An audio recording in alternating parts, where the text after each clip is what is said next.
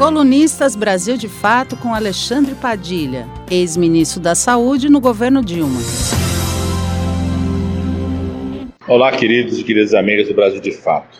O Brasil, mais uma vez, ficou chocado nessa semana com mais uma declaração abominável do presidente Bolsonaro.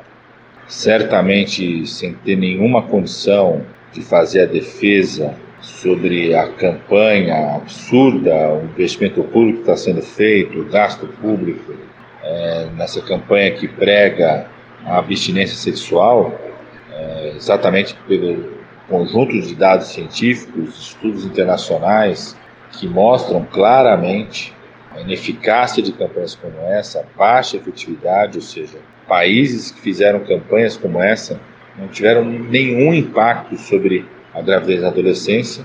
Como não tem como explicar sobre isso, resolve fazer mais uma agressão gravíssima à população que vive com HIV. É muito grave isso de um chefe de Estado porque reforça o estigma e a discriminação que já existe contra a população que vive com HIV.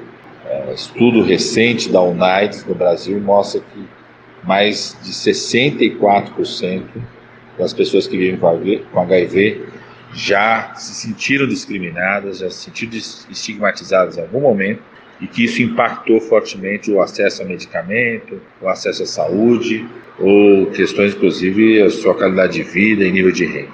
Bolsonaro opera permanentemente com a agressão e o reforço do estigma na sociedade. Bolsonaro opera permanentemente com desprezo à vida, opera permanentemente com a incitação à intolerância e ao ódio. Isso é abominável e não pode ser permitido como postura de qualquer cidadão, muito menos do chefe do executivo do país.